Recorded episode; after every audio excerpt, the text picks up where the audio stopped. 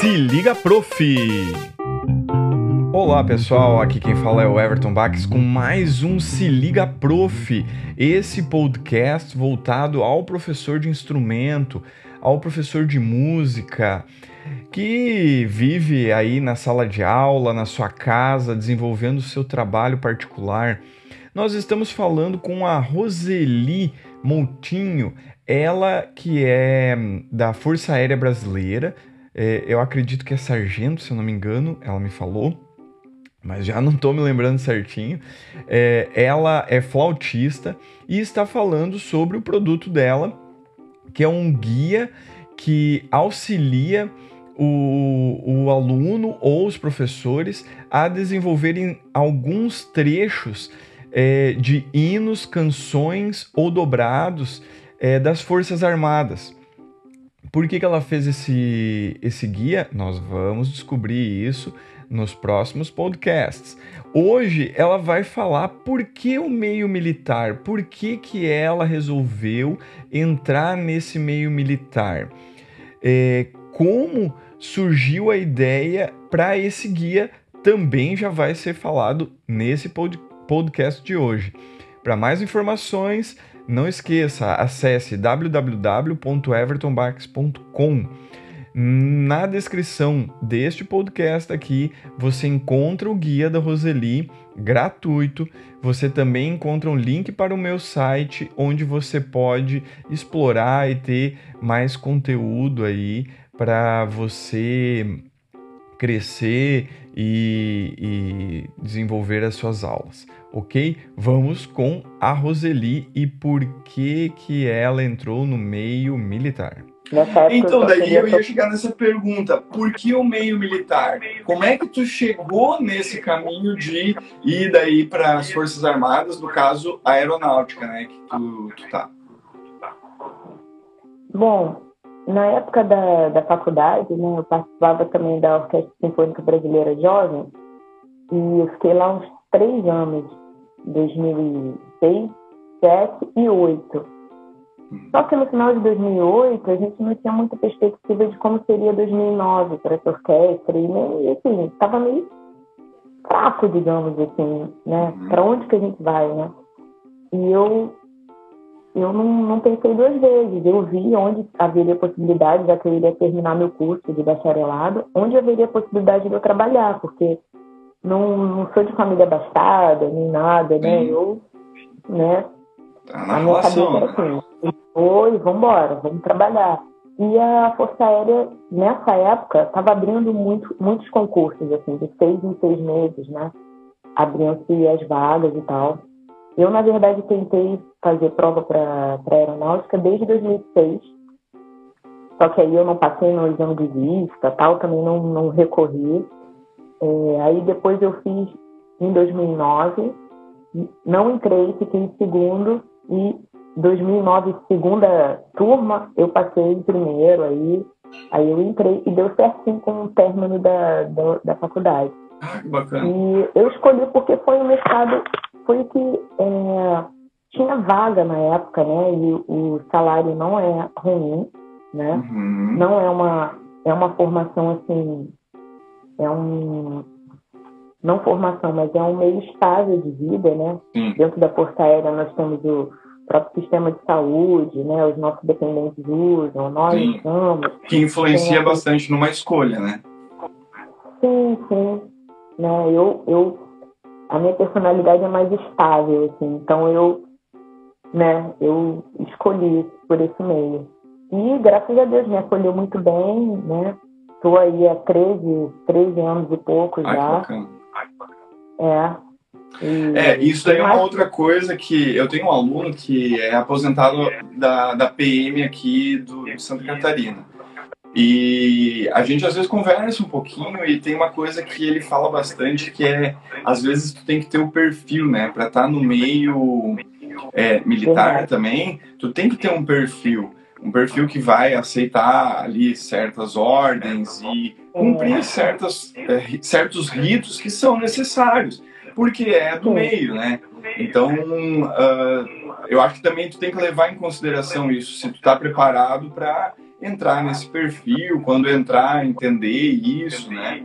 Sim, os próprios jovens que gostariam também tem que dar uma pensada, né? Porque não adianta você entrar no meio militar e ah, você revolte, ah, não vou aceitar nada, não adianta. Não, não cabe, não cabe, não é o, não é o lugar propício para isso, né? Fazer bater é. bombo lá, né? Não, eu não vou, não vou fazer, não tá vou. Não, não funciona assim, não funciona assim. Eu sei muito bem.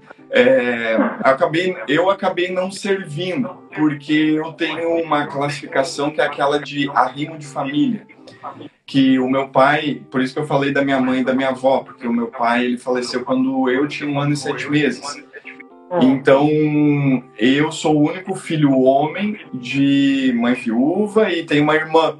Aí, quando eu fui servir, é, eu fui dispensado porque tem uma é a regra né do arrimo então não não posso eu não posso servir eu mandei carta para Brasília eu queria, na, naquela época, assim, eu queria muito servir, porque eu acho que eu comentei com a Carol ou com uma outra pessoa que eu estava conversando também esses tempos, porque a, a minha família ali, a minha mãe, a minha avó, elas uh, cruzaram ali por aquela década de 70 e 80, com uma hiperinflação, e como tu mesmo disse, o meio militar ele, ele traz essa questão da estabilidade, tanto de um, um programa de saúde diferenciado, para algumas situações até um programa de habitação, né? Que tu pode pegar uma casa, Sim, dependendo de. Exatamente, eu moro numa mora em um lugar, local diferente, a questão do salário e tudo mais.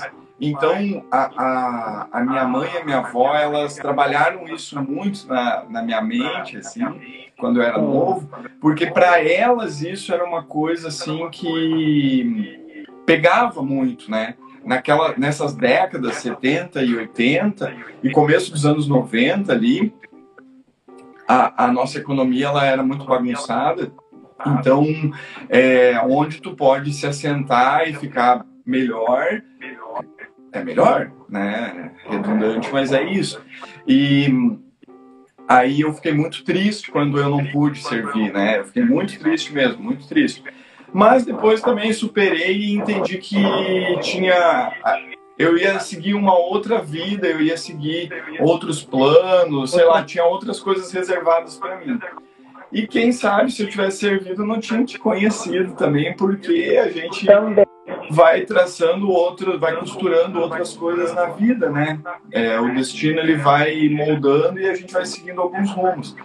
Então eu acabei não não não servindo, mas eu tenho todo um apreço quanto à questão militar, é, por ter tido uma vivência é, no começo ali da minha juventude, com, dentro do, do, do batalhão lá, é, por várias situações, a minha mãe alugava quartos para o pessoal que vinha de fora e servia, aí eu ia no batalhão, eu tinha uma, uma relação bem legal ali.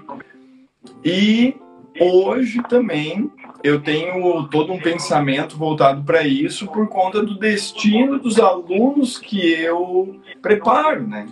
Porque é uma possibilidade. Só que, como a gente está falando aqui, tu tem que ter um certo perfil. Tu tem que ver se vai conseguir é, estar ali e desempenhar o teu papel como militar e o teu papel como músico, né? Tem, são duas pessoas que é, você tem que ter em, em, dentro de si mesmo, né? Sim, e fica bem claro, pelo menos na Força Aérea, que primeiro você é militar e depois Sim. vem a sua especialidade, né? A gente segue o modelo americano de especialidade. Então, eu sou sargento especialista musicista. A minha ah, especialidade é música, mas, mas a, a, minha primeira formação é militar. Então, se eu tiver que ir para a rua, eu vou, como Sim. já fui. Sim, entendi. né? Se eu tiver que ir no GLO da vida, em algum exercício, eu tenho que ir. Né? Sim, sim. Se tiver que atuar nesse meio. Interessante isso, eu não tinha essa informação, não entendia isso. É, é, a ideia é eu sou militar e sou especialista em algo, mas primeiro eu sou militar, né? É bem interessante, eu acho que é uma concepção bem, bem interessante que é, há de se pensar nisso, porque eu também é, vejo algumas pessoas aqui na prefeitura que às vezes falam assim, né? Não, eu sou servidor. E é, nós somos servidores. A minha especialidade é ser professor de música, mas antes de mais nada, eu sou servidor do município de Joinville. Então eu tenho que trabalhar com essa perspectiva, né? Bem, bem bacana esse. Ontem também falando isso. Oi, pode repetir. Parabéns pelo dia do servidor público. Ah, é, foi ontem. Obrigado, obrigado. É, então, eu acho que essa perspectiva aí é bem interessante mesmo, né? É, agora, vamos, vamos afunilando um pouquinho, né? A gente já conheceu um pouquinho mais da Roseli, aí dessa trajetória. E claro que tu pode ir trazendo e costurando todo, tudo uh, ao longo da nossa conversa. Então, pessoal, nós ficamos aí com mais um episódio. A Roseli falou por que, que ela escolheu esse meio militar, que é, no final das contas, um dos tantos mercados de trabalho que nós temos, certo? Tem as suas peculiaridades, então quem quer ir para o meio uh, militar tem que entender isso. E o guia ele trata um pouco disso, porque os hinos, os dobrados, as canções, elas têm peculiaridades de dificuldades técnicas, de dificuldades musicais e da própria pista, como a Roseli comenta, né? Que não é somente você tocar em um, lo um local fechado, você tem outras situações aí que devem ser levadas em consideração. Então, você está preparado para isso? Se sim, segue em frente porque é uma carreira muito bacana e que tem uma estabilidade bem interessante. É, agora, para a próxima semana, nós vamos falar como foi o processo de pesquisa que a Roseli começou para desenvolver esse guia. Lembrando mais uma vez que você pode ter mais conteúdo no www.evertonbax.com. No link abaixo aqui na descrição deste podcast, você tem o link para o produto da Roseli, para esse guia gratuito. Você também tem o link para o meu site, onde você pode adquirir o meu livro uh, eh, para desenvolver a sua habilidade didática e metodológica como professor de instrumento. Um baita abraço a todos.